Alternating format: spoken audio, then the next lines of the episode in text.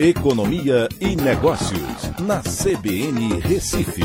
Oferecimento Cicred Recife e Seguros Unimed. Soluções em seguros e previdência complementar.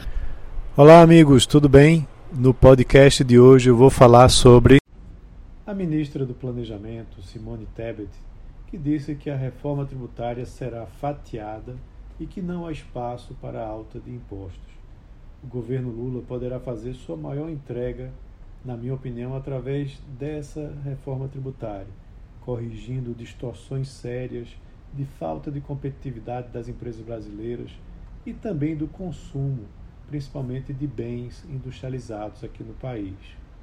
No governo Bolsonaro, a reforma tributária não foi adiante por falta de consenso entre os setores envolvidos e seus representantes no Congresso.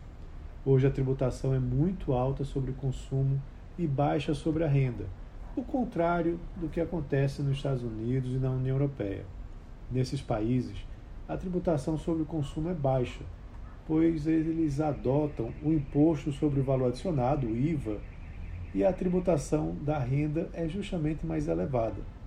Enquanto aqui se tributa 27,5% no teto no imposto de renda, nos Estados Unidos, por exemplo, chega aos 35%.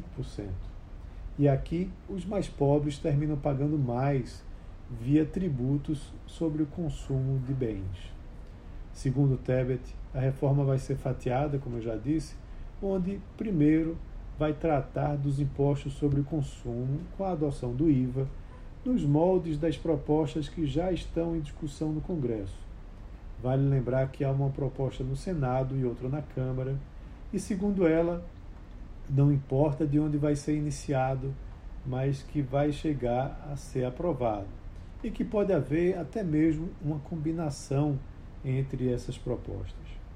Ela também falou que este governo tem uma política econômica baseada num tripé que se, é, que se compõe de um ajuste fiscal, né, que foi apresentado por Haddad na semana passada, da apresentação de uma nova âncora fiscal que substitui o teto de gastos é, e que ainda vai ser apresentada até abril, e dessa reforma tributária a ser discutida e votada no Congresso, aí quem sabe nos próximos meses.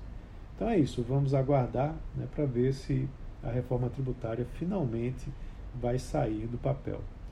Um abraço a todos e até a próxima.